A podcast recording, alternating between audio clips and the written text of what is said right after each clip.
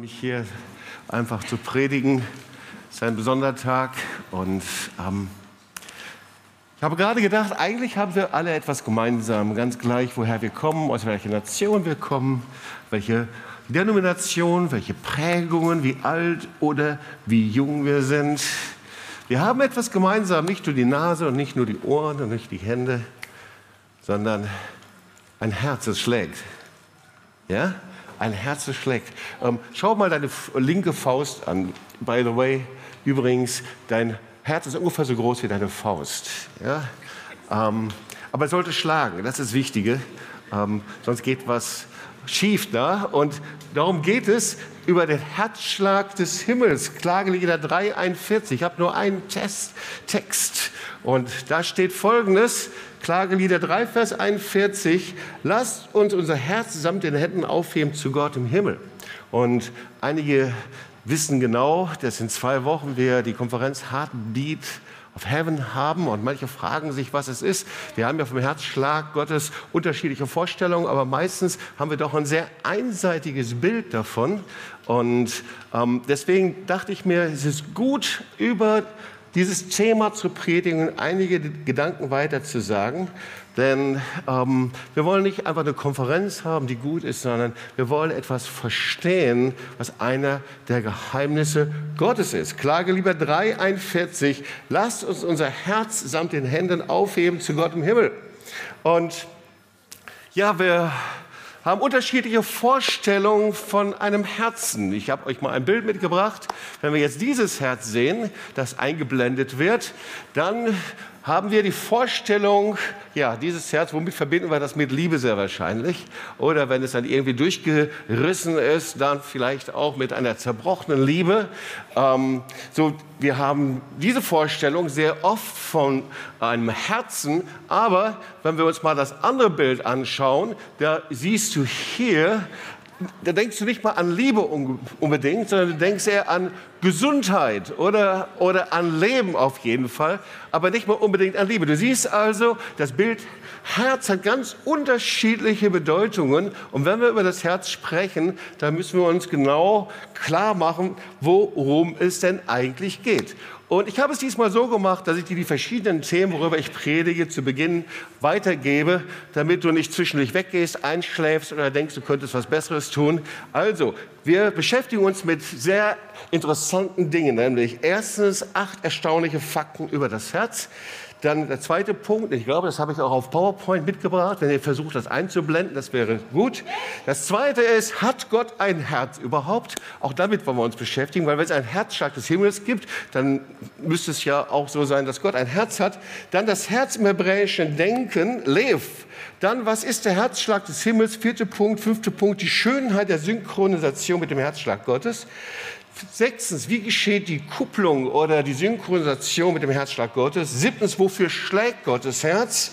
Und achtens, wie höre ich den Herzschlag Gottes? Neuntens, das unbeschnittene und unvorbereitete Herz des Menschen. Und zehntens, was geschieht, wenn ich seinen Herzschlag höre? Bist du bereit? Bist du bereit, ja? Okay, dann legt mal alle eure Uhren ab und dann wollen wir jetzt mal ein bisschen Zeit miteinander verbringen. Nein, nein, also ich denke, ich bekomme das gut durch. Aber bevor ich über den Herzschlag Gottes rede, müssen wir jetzt äh, ähm, nächsten Schritt. Ja, jetzt ihr Soundtechniker, äh, was kommt jetzt? Genau, Heartbeat of Heaven. Okay. Ich habe mir gedacht, als Hintergrund soll man den Herzschlag auch hören. Ja, äh, ich habe mich bemüht, heute ein bisschen auf den höchsten technischen Sound und Standard mit zu sein. Und deswegen also zur Begleitung die acht erstaunlichsten Fakten über das Herz. Erstens, das Herz ist unser wichtigstes Organ. Du kannst ohne Nase leben, obwohl das unangenehm ist, aber du kannst nicht ohne Herz leben. Ja? Das Herz ist das wichtigste Organ. Zweitens, das Herz pumpt jeden Tag 10.000 Liter Blut durch deine Gefäße. Sag mal zu deinem Nachbarn 10.000 Liter. Es schlägt, wenn es einigermaßen normal ist, 60 bis 80 Mal pro Minute, 4.200 Schläge pro Stunde und 100.000 Mal am Tag. Und durchschnittlich für eine normale Lebenslänge bis zu drei Milliarden Mal. Okay? So, durch den Körper laufen 100.000 Kilometer Blutgefäße. Wusstest du das? Ja, 100.000, ich wusste das nicht, 100.000 Kilometer, unbelievable, die den Körper mit ausreichendem Blut versorgen.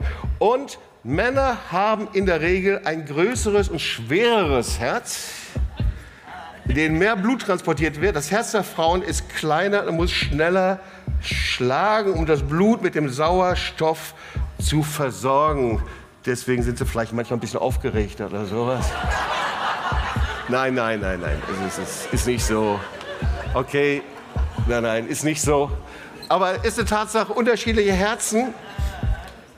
Andere Erkenntnis, langsame oder auch schnelle Musik haben Einfluss auf die Herzfrequenz. Das heißt, wenn die gute, also richtig Tabernakelmusik kommt, alles zur Ruhe, ja. Äh, und gleichzeitig, wenn es so richtig abgeht, das hat Einfluss auf die Herzfrequenz. Ähm, wir, sind schon bei Punkt Nummer 7. Lachen gewährleistet eine bessere Durchblutung, weil die Herzwände sich weiten. Das heißt, wenn du ein eingeschlafener, frustrierter, miesepetriger Christ bist, dann schadest du dir selbst. Ja? Aber da, wo du dich öffnest für die Kraft des Heiligen Geistes und die Freude vom Herrn, da ist Gesundheit angesagt. Sag mal zu deinem Nachbarn, wow, das wusste ich ja noch gar nicht, aber vielleicht wusstest du es ja auch schon. Okay. Und der achte Punkt, der achte Punkt, der ist natürlich jetzt sehr, sehr äh, für viele nicht so neu. Die häufigste Todesursache ist Herzstillstand. Ja, natürlich. Klar. Also, acht erstaunliche Tatsachen über das Herz. Ihr könnt den Ton ausstellen jetzt. Vielen Dank. Und wir kommen zu der wichtigen Frage, hat Gott ein Herz? Ja, was meint ihr? Wir können eine Meinungsumfrage machen, aber eigentlich gibt es eine sehr, sehr einfache Lösung. 1. Mose 1,27. Und Gott schuf den Menschen zu seinem Bild, zu seinem Ebenbild. Und er schuf er ihn und schuf sie als Mann und Frau. Ja, Gott hat ein Herz. Gottes Herz schlägt. Und wir werden gleich uns anschauen, wie es im Alten Testament dargestellt ist. Aber wir sehen es auch im Neuen Testament, Johannes 1, Vers 18. Niemand hat Gott hier gesehen, doch sein einziger Sohn, Jesus, der selbst Gott ist, ist dem Herzen des Vaters ganz nah. Und er hat uns von ihm erzählt. Also ohne Zweifel ist das Herz Gottes, aber was das genau bedeutet und was das bewirkt und was es in der ganzen Schöpfung bewirkt, was es in uns bewirkt, ich glaube, das müssen wir entdecken und darüber spricht das Wort Gottes. Und ich möchte euch hineinbringen in das Denken der Bibel, des Wortes Gottes, weil wir manchmal doch sehr eingeschränkt sind. Wenn wir vom Herz des Vaters sprechen, dann haben wir sofort die Vorstellung, die auch richtig ist, vom Baby, vom Kind, das beim Vater am Herzen liegt und von der Mutter. Aber das ist nur ein ganz, ganz kleiner Teilbereich. Wenn wir vom Herzen Gottes sprechen, dann denken wir an die Liebe Gottes, auch das ist richtig, aber es ist noch viel, viel mehr. So, deswegen schauen wir uns mal das, Herzen im, das Herz im hebräischen Denken an. Äh, so, das hebräische Wort hat Lev und es wird sehr oft darüber gesprochen. Es gibt allein 850 unterschiedliche Belege dafür. Und wir sehen hier auch, es ist das Zentralorgan des menschlichen Körpers, aber es ist auch das Zentrum der innersten Instanz des Menschen. Ja, die, die zentrale Instanz, das, was den Menschen prägt. Ja, seine Emotionen, sein Denken, sein Wille, sein Gefühl, alles. Und eigentlich ist es der Ort, an dem Gemeinschaft stattfindet. So sehen wir es im, im, äh, im Alten Testament, so sehen wir es im Tanach. Da, wo Gemeinschaft stattfindet. Ja? Die Bibel spricht dann von einem offenen Herzen. Oder aber, wo eben Gemeinschaft nicht stattfindet. Wenn, das wissen wir ja auch, wenn man sich isoliert, zumacht, äh, dann äh, spricht die Bibel auch davon. Ja, ein verschlossenes Herz, sich zumachen, so sagen wir das heute. Ähm, so die Bibel ordnet das dem Herzen zu, da passiert was in uns. Ja? Also das Herz ist die zentrale Instanz der Beziehung zu Gott. Es öffnet sich, oder wir lesen das, es kann steinern sein oder fleischern, oder die Bibel spricht davon, wir brauchen ein neues Herz, ein fleischernes Herz. Also in jeder Hinsicht in der Beziehung zum Herrn ein funktionstüchtiges Herz. Darum geht es. Ja, dass also diese Instanz des Herzens nicht eingeschränkt ist. Darüber spricht die Bibel. Und dann finden wir was sehr Interessantes, gerade auch im Tanach und in den Geschichten des Alten Testamentes. Da hat das Wort Herz eine besondere Bedeutung, denn das Wort Herz gehört immer mit dem Wort Hören zusammen. Ja? Herz und Hören. So gibt es eine Geschichte, die wir alle kennen. König Salomo, äh, der betet und er sagt folgendes, der Herr sagt zu ihm, hey, du kannst mich um alles bitten. Und König Salomo betet, 1. Könige 3, Vers 9, und er sagt, verleih deinem Knecht ein hörendes Herz, damit er dein Volk regieren und das Gute vom Bösen unterscheiden kann. Lev, Shoma, ah, so heißt das, ein hörendes Herz. Beides kommt zusammen. Und Gott ist so begeistert über diese Bitte, dass er Salomo zuallererst ein weises, ein kluges Herz verspricht, aber dann ihn einfach Reichtum und Ehre schenkt. Gott ist völlig begeistert von dieser Bitte. Gib mir ein hörendes Herz. Ein ganz zentraler, wichtiger Begriff im Alten Testament. Und so sind wir auch schon, schau mal, wie schnell das geht. Punkt 4. Was ist der Herzschlag des Himmels? Ja, der Herzschlag des Himmels. Ähm, und dazu sollten wir einen Blick in die unsichtbare Welt tun, was natürlich nicht so einfach ist. Aber die Bibel spricht davon sehr, sehr deutlich. Und die Bibel spricht von drei Himmeln, drei Sphären. Ja, die erste Sphäre, der erste Himmel ist das, was man sieht. Ja, äh, der Himmel, den wir vor unseren Augen haben, wenn wir herausgehen, das, was wir sehen können. Dann spricht die Bibel von dem Himmel der unsichtbaren Welt, der genauso geschaffen ist. Ja, die Erde ist geschaffen von Gott. Es ist ein Teil seiner Schöpfung. So, und diese unsichtbare Welt, die Bibel spricht davon, ist der Wohnort der himmlischen Herrscher und der Engel. Oder Paulus spricht von Fürstentümern, Engel und Gewalten, Epheser 3, Vers 10. Das ist also die andere Sphäre. Und dann gibt es noch eine weitere Sphäre, der dritte Himmel. Übrigens, davon spricht ja auch Paulus, dass er bis zum dritten Himmel gekommen ist. Die dritte Sphäre, das ist der Himmel, wo Gott sich aufhält, da wo er thront. So ungefähr, man könnte auch sagen, das ist der himmlische Audienzsaal. Da wo er thront, wo er sich aufhält, die dritte Sphäre des Himmels. Und das lesen wir in der Offenbarung so oft. Offenbarung 5, Vers 11. Ich sah und ich hörte die Stimme von vielen Engeln rings um den Thron und um die Lebewesen und die Ältesten. Die Zahl war 10.000 mal 10.000 und 1.000 mal. Also da ist richtig was los. Ja? Wir haben manchmal so eine statische Vorstellung vom Himmel. Früher habe ich diesen Film äh, geliebt, ein Münchner im Himmel. Ich weiß nicht, ob ihr den kennt. Ja? Das ist der Münchner, der Angst hat, ob es auch Bier gibt im Himmel oder andere Dinge und der dann Harfe spielen muss die ganze Zeit. Und der immer sagt, Luja Sorki. Und äh, also so ist es nicht. Wir haben so etwas statische Vorstellungen vom Himmel, so ungefähr ja, Tag und Nacht anbeten und heilig, heilig singen. Und was ist dann noch? Ja? Hey, aber im Himmel ist etwas los. Im Himmel kommen sie zusammen und da lesen wir weiter, Offenbarung 5, Vers 13, und alle Geschöpfe, alle, im Himmel und auf der Erde, unter der Erde, auf dem Meer, alles was darin ist, hörte ich sprechen. Ihm, der auf dem Thron sitzt, und dem Lamm gebühren Lob und Ehre und Herrlichkeit und Kraft und alle Ewigkeit. Also was wir verstehen, ist die ganze Schöpfung in der sichtbaren und unsichtbaren Welt, unter der Erde und auf dem Meer, alles ist ausgerichtet auf ihn, auf dem, der auf dem Thron sitzt und ist mit ihm synchronisiert. Man nennt das, das ist eine Ordnung der Schöpfung, die Gott aufgerichtet hat von Anfang an. Die ganze Schöpfung ist aus seinem Willen hin ausgerichtet, in Übereinstimmung damit. Das ist der Plan Gottes. Und Gottes Herzschlag, das steht für seine ewige Schöpfungsordnung, durch die die Welt in seiner Hand gehalten wird. Früher gab es dieses Lied, du hältst die Welt in deinen Händen und du schufst das Firmament. Alles in seiner Hand. Ihr Lieben, der Herzschlag Gottes, das ist nicht einfach der Herzschlag seiner Vaterliebe, so gewaltig und groß das ist, sondern der Herzschlag Gottes, der steht für die perfekte Synchronisation in Übereinstimmung mit dem Willen Gottes.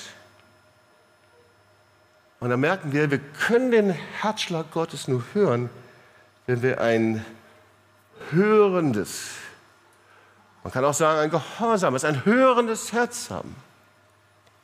Jetzt haben wir ja so unterschiedliche Bilder, auch wenn es um Synchronisation geht. Und viele Bilder sind uns gar nicht so sehr sympathisch. Wir sehen die Armeen, die gleichzeitig marschieren im Gleichschritt, synchronisiert miteinander und denken, das ist nicht so gut. Synchronisation, das heißt, ich verliere meine Persönlichkeit. Ich verliere das, was ich tue und mache. Alle tun das Gleiche, aber darum geht es nicht. Und ich möchte etwas von der Schönheit der Synchronisation mit dem Willen Gottes zeigen. Synchronisieren, es gibt ja so Synonyme, damit wir dieses Wort besser verstehen können. Das ist Abstimmung mit ihm.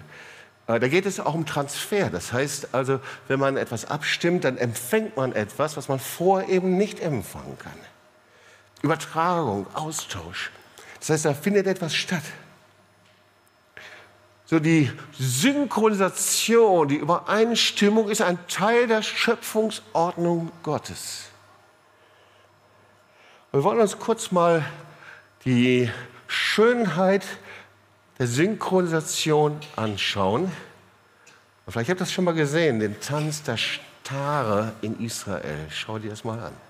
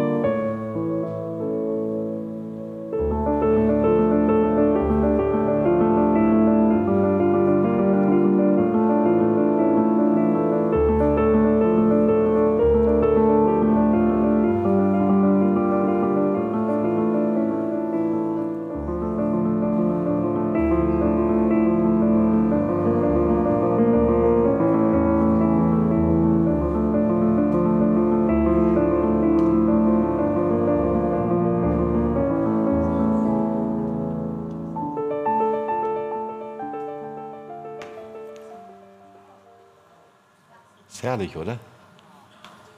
Synchronisierung, miteinander übereinzustimmen, kann etwas sehr, sehr Schönes sein, wenn es in Übereinstimmung ist mit der Kreativität des Schöpfers und des Himmels. Wir haben manchmal sehr eigene Vorstellungen und manchmal auch sehr unfertige Vorstellungen, was das heißt. Aber diese Synchronisierung ist ein Teil der Schöpfungsordnung. Und ich dachte darüber nach und da bekam ich einen sehr starken Impuls von Stefan Klein hier. Und er sagte, weißt du, was ich herausgefunden habe? Die Wissenschaft bezeichnet unsere Organismen als komplexe Systeme. Und normalerweise herrscht in diesem komplexen System Chaos. Ja, das heißt zum Beispiel in Gasen, da bewegen sich die Teilchen äh, einfach chaotisch, nicht vorherstimbar. Und dasselbe sehen wir auch in der Schöpfungsgeschichte. Ja? Da sehen wir in Genesis 1, das ist Batohu, Babohu. Der Geist schwebte über dem Chaos. Und Gott schaute sich nicht das Chaos an und sagte, so wollte ich das, das ist doch sehr schön, sondern er verwandelte und stellte aus dem Chaos eine wunderschöne Ordnung her. Er trennte die Feste vom Wasser. Er schuf Mensch und Tier. Und es gibt ein wissenschaftliches Phänomen, das nennt man die spontane Synchronisation. Das beschreibt ein Phänomen, das man überall beobachten kann und das es gibt in den kleinsten Mikroorganismen bis hin zum Kosmos. Und zwar, dass sich aus komplexen, chaotischen Systemen ganz spontan ein Zustand ergeben kann, wo etwas synchronisiert wird, in eine Ordnung kommt. Man nennt das äh, Spontaneous Synchronization, spontane Synchronisation, das ist ein Begriff aus der Physik. Und da kannst du in YouTube einige Beispiele dir anschauen, ganz erstaunlich. Du hast es aber auch schon selber mal erlebt. Zum Beispiel beim Klatschen, große Menge im Stadion, alle klatschen, alles Welt durcheinander. Und auf einmal merkst du, dieses Klatschen immer mehr zu einem Rhythmus und gemeinsamen Rhythmus wird. Niemand gibt ein Zeichen, niemand macht es vor, sondern ganz automatisch wird es auf einmal aus einem chaotischen Durcheinanderklatschen zu einer Ordnung, zu einer Synchronisation. Das Gleiche gibt es, ist auch ein Phänomen bei Metronomen, ja, diese Musiker gebrauchen das Dick, Dack, Dick, Dack. Ja. Die stehen auf einer Plattform und sind ganz unterschiedlich. Auf einmal gleichen sie sich an. Sie werden nicht eingestellt, sondern sie gleichen sich an. Wir wollen uns das mal kurz anschauen.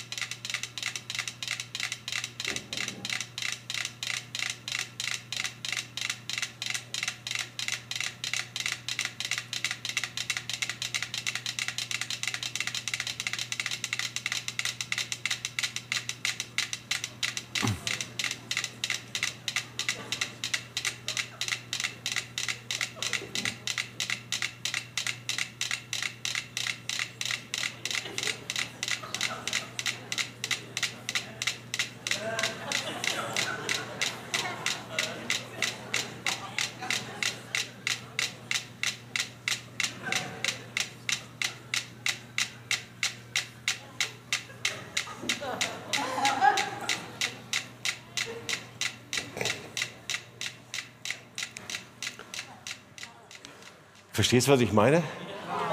Das ist schon ein Phänomen, oder? Ja?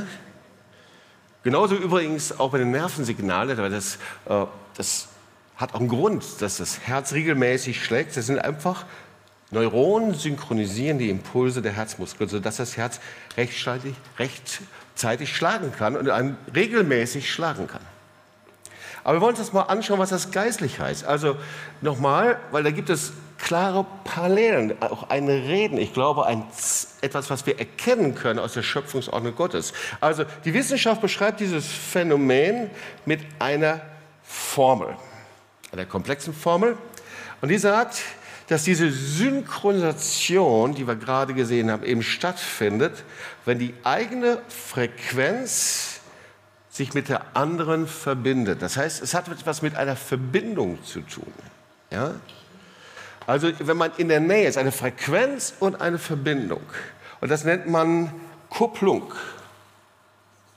Das heißt, die Verbundenheit zu anderen Menschen, Teilchen, Individuen, bezeichnet dieser Faktor als ein Kupplungsfaktor. Etwas, was zusammenkommt.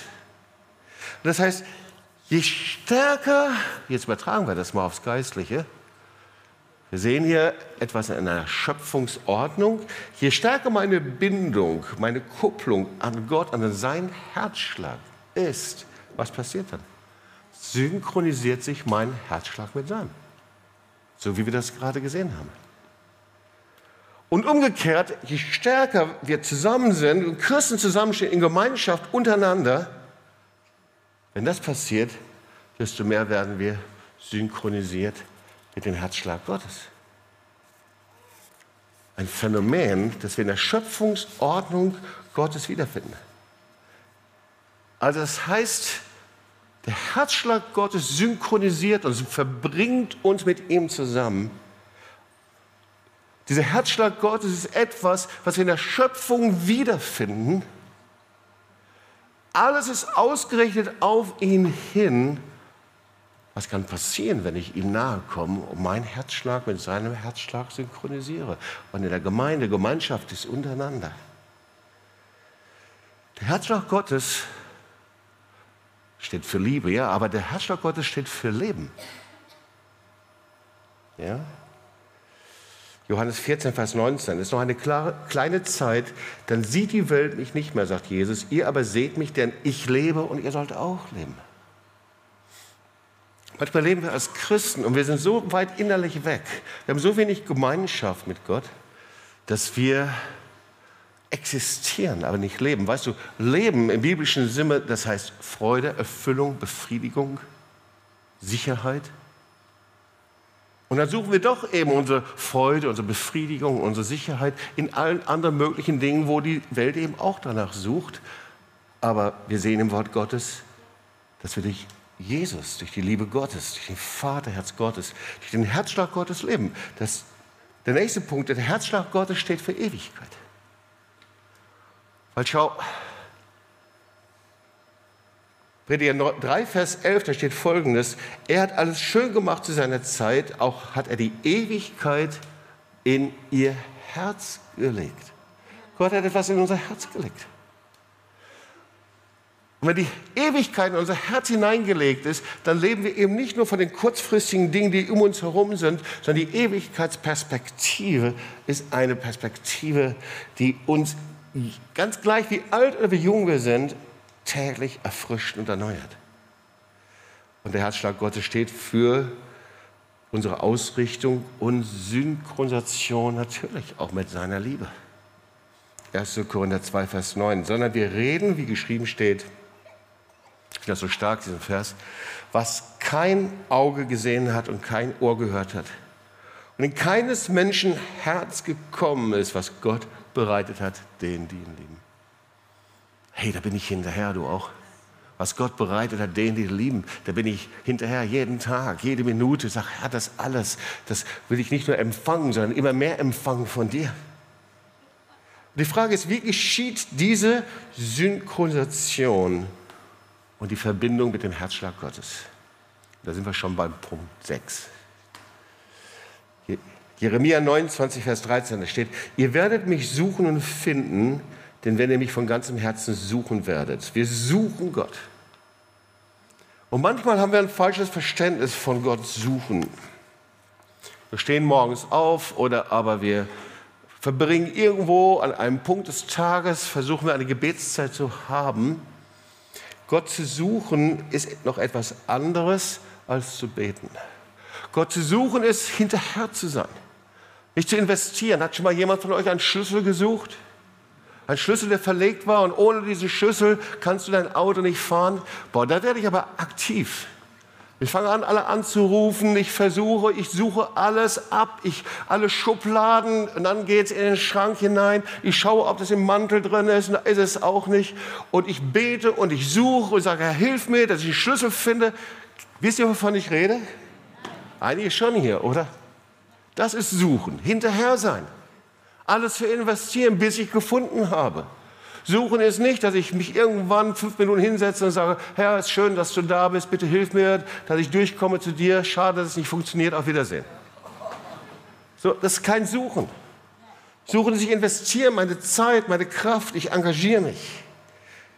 Ich suche Gott von ganzem Herzen. Und sobald wir das tun, reagiert Gott darauf. Sobald wir das tun, hören wir etwas von dem Herzschlag Gottes. Der erste Punkt. Der zweite Punkt ist, ich entdecke die Gemeinde als Gottes ultimatives Gemeinschaftsmodell.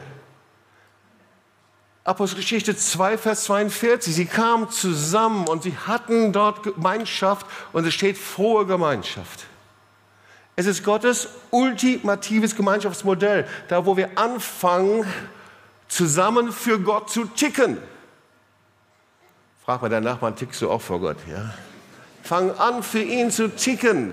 Wir fangen an, uns zu synchronisieren mit seiner Liebe. Wir fangen uns an, auszurichten zu ihm. Der dritte, ich teile mein Leben, um anderen zu dienen. Wie geschieht Synchronisation? Indem ich so lebe, wie Jesus gelebt hat. Das, was er vorgemacht hat. Ich fange an zu dienen, Barmherzigkeit auszuüben. Und der vierte Punkt, ich lebe in Gemeinschaft mit Gott. Und da möchte ich etwas erklären, ihr Lieben. Weil wir haben manchmal ein etwas eingeengtes Verständnis von Gemeinschaft. Es gibt Pflichtgemeinschaft und es gibt Herzensgemeinschaft. Okay? Eine Pflichtgemeinschaft ist, ich komme mit jemandem zusammen, ja, was weiß ich, vielleicht in der Familie, wir, wir machen, tun dieses oder jenes, aber das machen wir regelmäßig, weil man es halt so tut. Pflichtgemeinschaft. Pflichtgemeinschaft, Zellgruppe, man kommt immer wieder Dienstag zusammen, Dienstag zusammen, Dienstag zusammen und das war es dann auch. Pflichtgemeinschaft ist, ich tue etwas, weil man es macht. Ja, man ist zusammen, es ist nice. Herzensgemeinschaft, ihr Lieben, ist eine Gemeinschaft, die ich suche. Ich bin hinterher. Ich tauche auf. Ich bin plötzlich da. Ich bin interessiert am anderen. Eine Herzensgemeinschaft ist, ich will nicht nur eine Zeit verbringen, weil man es dann so tut, sondern Herzensgemeinschaft ist, ich bin hinterher. Hey, ihr Familien und Ehepaare, ihr wisst genau, wovon ich spreche. Pflichtgemeinschaft, du frühstückst zusammen, wenn es hochkommt, esst ihr zu Abend und das war's. Herzensgemeinschaft ist, eure Herzen kommen zusammen, ihr sprecht zusammen, ihr sucht Gemeinschaft, ihr sucht Beziehung. Und genauso ist es bei Gott auch. Es ist gut, eine Regelmäßigkeit zu haben, aber Herzensgemeinschaft ist dass ich zwischendurch zu ihm komme und sage, Herr, ich genieße es mit dir zu sein. Ich habe Zeit mit ihm, ich liebe es. Ich stelle ihn über andere Dinge in meinem Herzen. Und der fünfte Punkt, ich bereite mein Herz vor, damit es zu einem hörenden Herzen wird und Gott gefällt. Das ist einer meiner Gebete. Einer meiner Gebete ist, Herr, ich möchte so leben, dass es dir gefällt. Und das hat nichts mit Erfolg oder Leistung oder irgendwie zu tun, sondern einfach nur, ich möchte in die Position kommen, dass du sagst, recht zu mein treuer Knecht. Manchmal und meistens sind es die kleinen Dinge, die viel bedeutsamer sind als die großen, die wir tun. Die Treue im Kleinen. Ein Herz, das Gott gefällt, ist zuallererst gereinigt, ein gereinigtes Herz. Psalm 51, Vers 12. Schaffe in mir, Gott, ein reines Herz und gib mir einen neuen beständigen Geist. Es ist gereinigt. Ich lebe in einer ständigen Reinigung. Ja, das ist ein Herz, das Gott gefällt. Der zweite Punkt, es ist ein zerschlagenes, ein zerbrochenes Herz. Es ist ein Herz, das nichts mehr beweisen muss, nichts mehr darstellen muss, wie toll oder top oder groß oder geistlich oder powerful oder was weiß ich. Ich bin, muss ich nicht. Psalm 51, Vers 19. Die Opfer, die Gott gefallen, sind ein geängstigter Geist. Zerschlagenes Herz wirst du nicht verachten. Zerbrochen. Jemand, der zerbrochen ist, der hat die weiße Fahne gehisst und er muss sich auch nicht mehr schämen für sein Leben. Er kann ganz offen und frei über das sprechen, wo der Herr Gnade und Vergebung und Versöhnung gegeben hat. Ein zerbrochenes Herz, ein zerbrochenes Leben erkennst du an der Transparenz, an der Ehrlichkeit. Und das dritte ist, ein Herz, das Gott gefällt, ist bereit. Psalm 57, Vers 8. Mein Herz ist bereit, Gott, mein Herz ist bereit, dass ich singe und lobe. Mein Herz ist bereit. Ja, ein, ein Herz, das bereit ist, das, da kann der Herr uns jederzeit darum bitten. Wir müssen uns nicht vorbereiten, wir müssen uns das nicht zeitlich eintakten, sondern wir sind bereit für Gott. Wenn Gott kommt und bittet, sagen wir ja, weil wir gehören ihm. Und die Frage ist, wofür schlägt das Herz Gottes? Wir haben gelernt, das Herz Gottes, der Herzschlag Gottes, ein Teil seiner Schöpfungsordnung, der Herzschlag Gottes. Wir sehen in seiner Heilsgeschichte, wie er sein Volk zu sich hinzieht. Sein Herz, es ist sein Sohn Jesus Christus, der ans Kreuz gegangen ist. Wir haben das schon gesehen. Niemand kennt den Vater so wie er. Wir wissen, dass das Herz Gottes, da müssen wir gar keine großen Offenbarungen haben. Wir müssen nur in die Bibel schauen. Das Herz Gottes ist für sein erwähltes Volk Israel. Na klar. Dass Gottes Herz schlägt dafür. Er nennt Israel sogar seinen Lieblingssohn.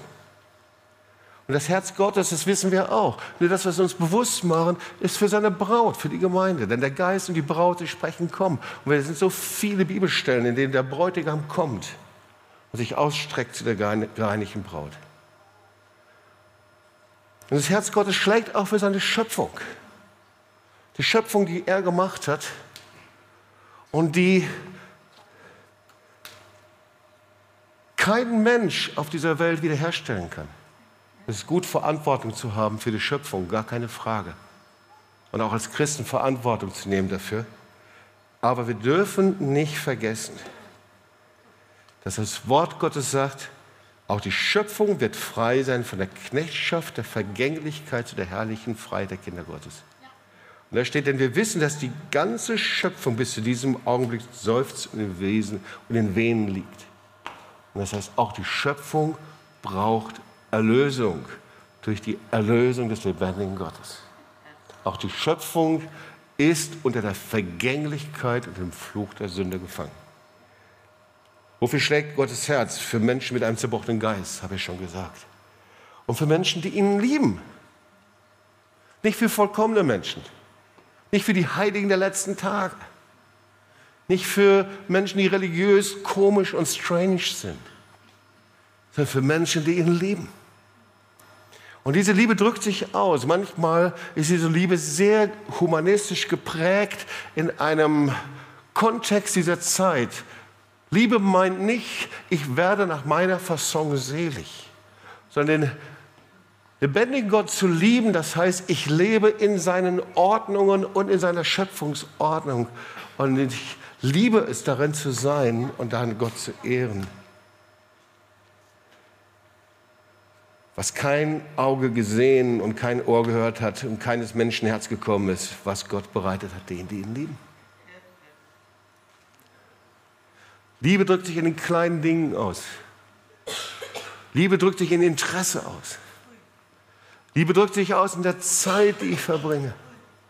Liebe drückt sich aus, worin mein Herz orientiert, fokussiert und wo mein Herz ausgerichtet ist. Liebe zeigt sich darin, worin meine Gedanken sich kreisen. Liebe Gottes. Es gibt so viele Menschen, die sagen, ich liebe den lebendigen Gott, aber sie leben so, dass es für sie alleine gut ist und denken nicht daran, dass der Herr sie berufen hat, anderen zu dienen. Und wie höre ich den Herzschlag Gottes? Es gibt ja einen Menschen im Alten Testament, von dem gesagt wird, dass er ein Mann nach seinem Herzen war, und das war David. 1. Könige 14, Vers 8. Und da sagt der Prophet, du aber bist nicht gewesen wie mein Knecht David, der meine Gebote hielt und mir von ganzem Herzen nachwandelte, dass er nur das tat, was mir gefiel. Also, was hat denn David getan? Naja, hey, wir haben alle schon die Psalmen gelesen, oder? Das erste war, er liebte den Herrn so sehr, er betete ihn an und gab ihm Ehre. Er suchte ihm Gebet, der zweite Punkt. Wie höre ich den Herzschlag Gottes? Ich richte meine Wege nach dem Willen Gottes aus in den kleinsten Dingen. Ich frage ihn, ob ihm das gefällt oder nicht gefällt, weil ich möchte, Vielleicht erinnerst du dich noch an diesen starren Schwarm, diese herrlichen, kreativen Gebilde, die daraus entstehen, weil ich weiß, synchronisiert mit dem Willen Gottes, da entsteht nichts Eckiges, Kantiges, Langweiliges, sondern daraus entsteht etwas aus der Schönheit des lebendigen Gottes, etwas, was ihn ehrt und groß macht. Hier höre ich den Herzschlag Gottes, indem ich meine Ohren öffne, um seine Stimme zu hören, hörende Herzen. Aber Jobs, du weißt nicht, wie sehr ich mich bemühe. Und meistens höre ich einfach nur meinen eigenen Herzschlag. Meistens höre ich nur das Verkehrsrauschen auf der Straße oder aber den Lärm einer WG. Meistens höre ich nur das schreiendes Kind. Wie geht das denn? Hörendes Herz. Ein hörendes Herz ist nicht abhängig von der Lautstärke um dich herum okay? Sondern es gibt andere Voraussetzungen. Und wir sehen das hier. Die Bibel spricht davon, indem ich mein Herz beschneide. Ja? Ähm, ich habe dieses Bild von einem Weinstock, der beschnitten wird, indem ich mein Herz reinige, indem ich die, die trockenen Äste abbreche, indem ich es reinige, mein Herz vorbereite. Und ich habe einfach in der Vorbereitung, kann man ja herrlich machen heute, ja, äh, alles, was mit Herz zu tun hat, zusammengebracht und ähm, was hat er mit dem Herz Gottes und Herz des Menschen. Und ich lese dir einfach nur die Bibelstellen vor oder zumindest die Zusammenfassung und die Bibelstellen kannst du selber nachlesen. Also der erste Punkt ist, das Herz muss beschnitten werden, muss gereinigt werden, damit du den Herrn von ganzem Herzen liebst. Und das möchte ich dir sagen, auch wenn du lange schon mit Gott unterwegs bist oder wenn du theologisch anders geprägt bist oder ganz gleich, aus welcher Denomination du kommst, welchen Hintergrund oder du atheistisch gelebt hast oder aber schon ganz lange erfolgreich Missionar gewesen bist oder was auch immer. Es hört nicht auf. Dein Herz muss beschnitten werden. Wenn du dich zurückerinnerst, die letzten Zeit, Monate, Jahre, und da ist nichts passiert in deinem Herzen, nichts geschehen, keine Fortentwicklung, keine Reinigung, nichts, was beschnitten wurde, nichts, was du dem Herrn gegeben hast, dann ist es sehr wahrscheinlich, dass dein Herz nicht mehr weich ist. Nicht. Das Herz liegt einfach, das liegt in der menschlichen Natur. Es überhebt sich, verhärtet sich und verstockt. 5. Mose 8, Vers 14. Ein Herz lässt sich verdrießen. Das ist ein altes Wort. Gell? Verdrießen. Ich mag es, weil es ist eine Kombination zwischen Frustration, Verdrießen, ja, und Entmutigung. So, so, vielleicht noch ein bisschen Bitterkeit, eine Prise Bitterkeit noch da. Ja? Also Frustration, Entmutigung. Ich finde das so verdrießen. Ich kann mir das richtig vorstellen, wenn jemand verdrießt ist. Schau mal deinen Nachbarn an, sag, bist du verdrießt? Vielleicht, ja. Ein Herz lässt sich nicht verdrießen. Aber ihr kennt es schon, diese Mischung von Frustration und Entmutigung. Weil jemand, der so liebt, heute sagt man, der hat keine Lust mehr. Er will nicht mehr. Er macht sich zu, hat die Handbremse gezogen. 5. Mose 15, Vers 10. Sondern du sollst ihm geben und dein Herz soll sich nicht verdrießen lassen, dass du ihm gibst. Das heißt, ein Herz, das verdrossen ist, so ist das richtige Wort, hält immer fest, will nicht mehr geben, nicht mehr sehen, hält fest. Ja? Ähm, ein Herz kann sich vom, Herr, vom Herrn abwenden. Sogar Salomo hat sich abgewandt. 1. Könige 11, Vers 9. Hat er sich vom Herrn, dem Gott Israel, abgewandt. Ein Herz ist verzagt. Verzagt, das hat was mit Furcht zu tun hat etwas damit zu tun, nicht mehr bereit sein, glaubensvolle Schritte zu gehen. Das ist verzagt sein. Ein verzagtes Herz ist kein gläubiges Herz, sondern ein ungläubiges Herz. Josua 2, Vers 11. Und seitdem wir das gehört haben, ist unser Herz verzagt und keiner wagt mehr vor euch zu atmen. Ja? Ähm, ein Herz muss ungeteilt sein. 1. König 8, Vers 61. Ja. Wir können mit einem geteilten Herzen leben und das merkt man nicht. Aber Gott ist mit dem geteilten Herzen nicht einverstanden. Gott wird niemals in Konkurrenz treten, ganz gleich wer es ist, auch nicht zu den Menschen, die du sehr liebst. Und meistens ist unser Herz geteilt, aber wir sagen, dass das die richtige Liebe wäre. Geteilt von Menschen, wir teilen das Herz mit Personen, mit Familien, wir teilen das Herz mit unsere Vision, Fokus, was wir machen möchten, geteiltes Herz. 1. Könige 8, euer Herz sei ungeteilt bei dem Herrn. Sie wandelt in seinen Geboten. Ja? Äh, und wir sehen, das Wort Gottes sagt, ich kann mein Herz ausrichten, um Gott zu suchen. Ich kann das also tun. Unser Herz wird geprüft. 1. Chronik 29, Vers 17, auch das interessant. Schlechte Nachricht für all diejenigen, die denken, sie hätten jetzt alle ihre Prüfungen hinter sich. Abitur, Examen, Krankenschwester, keine Ahnung was, irgendwas, Schulprüfung. Es gibt noch eine Prüfung Und die findet ständig statt. Es ist nicht am Ende unseres Lebens, sondern Gott prüft ständig unser Herz. Es ist ein ständiger Prozess. 1. Chronik 29, ich weiß, mein Gott, dass du das Herz prüfst. Und dann steht da etwas, und Aufrichtigkeit ist dir angenehm. Transparenz, Aufrichtigkeit ist dir angenehm. Und dann als letztes Wort, da soll es auch genug sein, es gibt noch viel mehr, 2. Chronik 34. Aber das finde ich schon auch ein sehr wegweisendes Wort. Da steht, weil dein Herz weich geworden ist und du dich gedemütigt hast vor Gott, als du seine Worte hörtest. Also wenn unser Herz weich ist, dann hat es sich gedemütigt vor Gott. Oder umgekehrt, wenn wir uns demütigen vor Gott, dann wird unser Herz weich. Das ist ein Zusammenhang, das passt zusammen. Okay? Was passiert? Guck, wir sind schon bei Punkt 10. Was passiert, wenn ich seinen Herzschlag höre? Was passiert dann?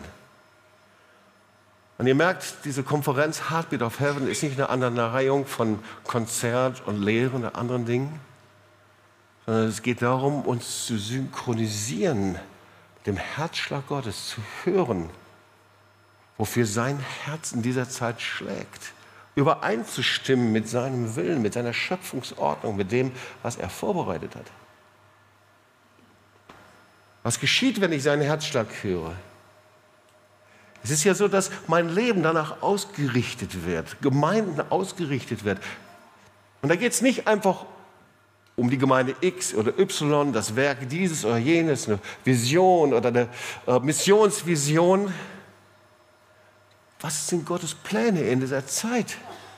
Von unendlichen Krisen. Du schaust in den Osten hinein und sieht so aus, als ob es da irgendwann mal den großen Knall geben würde. Du siehst die Ukraine, du siehst die Offensive und man hat sich schon dran gewöhnt an sterbende Menschen. Du siehst nach Amerika, du siehst nach Deutschland, du siehst hierhin und dorthin. Und die Mentalität des Menschen ist, dass er den Kopf einzieht, versucht, sein eigenes bequemes Leben zu leben. Und Leute, das war zur Zeit des Nationalsozialismus nicht anders. Wir müssen den Herzschlag Gottes hören in dieser Zeit. Wozu beauftragt er uns? Wozu sendet er uns? Wofür rüstet er uns aus? Was will er mit uns in dieser Zeit? Also Gottes Herzschlag, was passiert damit? Gottes Herzschlag synchronisiert mein Leben mit der Schöpfungsordnung Gottes, mit seinen Plänen in dieser Zeit. Ich möchte teilhaben an den Herzschlag der Ewigkeit. Ich möchte teilhaben an den Herzschlag in der unsichtbaren Welt. Ich möchte teilhaben an dem, was Gott vorbereitet in dieser Zeit. Gottes Herzschlag bringt neues Leben. Menschen, die kommen und frustriert sind und keine Perspektive mehr haben. Und wir kleistern das religiös charismatisch zu. Neues Leben, Begeisterung. Wir sind die Experten in unseren kleinen Rahmen zu leben. Und Gott bricht diesen Rahmen auf. Gottes Herzschlag offenbart mir seine Pläne in dieser Zeit. Und Gottes Herzschlag wird zu einem Herzschrittmacher. Der Herzschrittmacher gibt Impulse, wenn das Herz nicht mehr im Takt schlägt. Und Gottes Herzschlag ist ewig, hört niemals auf. Eine Ewigkeitsperspektive für das, was wir tun. Und natürlich der Herzschlag Gottes ist ein Zeichen der Vaterliebe Gottes. Na klar. Wenn wir das nicht könnten. Deswegen ist der Herzschlag Gottes in Zeiten von Krisen und Unruhen ein Zeichen von Geborgenheit und Sicherheit und zur Ruhe kommen in ihm. So wie ein Kind am Herz des Vaters oder am Herz des Vaters oder am Herz der Mutter ruht. Wir wollen zum Schluss kommen und beten zusammen. Geistliche Herzrhythmusstörungen. Ich glaube, wir haben viel zu oft noch geistliche Herzrhythmusstörungen. Wenn jemand Herzrhythmusstörungen hat, dann löst das Panik aus. Dann kann man das nicht so lassen. Dann lässt man das mit der Zeit behandeln, weil es ist ein sehr beklemmendes Gefühl ist. Und da braucht man Hilfe in irgendeiner Art und Weise. Geistliche Herzrhythmusstörungen sind genauso. Sie sind ein Kennzeichen, wir sind nicht in Übereinstimmung. Wir brauchen, dass unser Herz wieder in den richtigen Takt schlägt, den Takt mit dem Herzen Gottes. Wir brauchen das im Leib Jesu in Deutschland. Wir brauchen das so sehr, ihr Lieben. Wir brauchen das. Ich war jetzt gerade unterwegs in der letzten Woche, unterhielt mich in Lüdenscheid, haben wir ja gerade eine Konferenz gehabt auch, unterhielt mich mit einem Verwandten und der ist in der katholischen Kirche engagiert. Und er sagte, weißt du, Jobst, bei uns wurden jetzt in den letzten Monaten vier Kirchen verkauft, weil sie einfach leer sind. Niemand geht mehr hin. Sie sind leer. Und wenn wir in den Gottesdienst gehen, da habe ich drei warme Unterhosen an, weil der Gottesdienst in unserer Kirche, der findet bei sieben Grad statt. Und ihr Lieben, ich habe das schon öfter hier gesagt, überall in Deutschland ist das. Wenn Hunderttausende aus den Kirchen herausgehen, wenn wir gerade einen Massenexodus erleben aus den kirchlichen äh, Gebäuden, aus der evangelischen Kirche, katholischen Kirche, Menschen, die nicht einfach gehen, weil sie abgefallen oder, oder weil sie keinen Glauben mehr haben, sondern weil sie einfach frustriert sind. Wenn wir über eine endzeitliche Ernte sprechen und darüber, was Gott an Antworten hat, dann müssen wir darüber nachdenken, was der Herzschlag Gottes ist in dieser Zeit. Dann können wir nicht einfach nur in einer herrlichen, schönen Halle sitzen hier und das Foyer genießen und ins Masseltoff gehen, sondern müssen wir fragen, Herr, was willst du mit uns da in der Zeit? Den Herzschlag Gottes. Wir haben geistliche Herzrhythmusstörung. Wir müssen sicherstellen, dass unser Herz im richtigen Takt, mit dem Takt Gottes synchronisiert ist. Und aus eigener Erfahrung kann ich dir sagen, was ein Herzinfarkt bedeutet. Das ist eine Lebenskrise. Viele haben einen geistlichen Herzinfarkt. Das ist eine Verkalkung und Verstopfung des Herzens, sodass das pulsierende Blut nicht mehr hindurchfließen kann und das Herz nicht mehr versorgt wird. Und diese Verkalkung, Verstopfung des Herzens, das passiert, weil wir so verstopft sind mit uns selbst und nicht mit dem, was Gottes Herzschlag ist. Wir wollen zusammen aufstehen und wollen zusammen beten.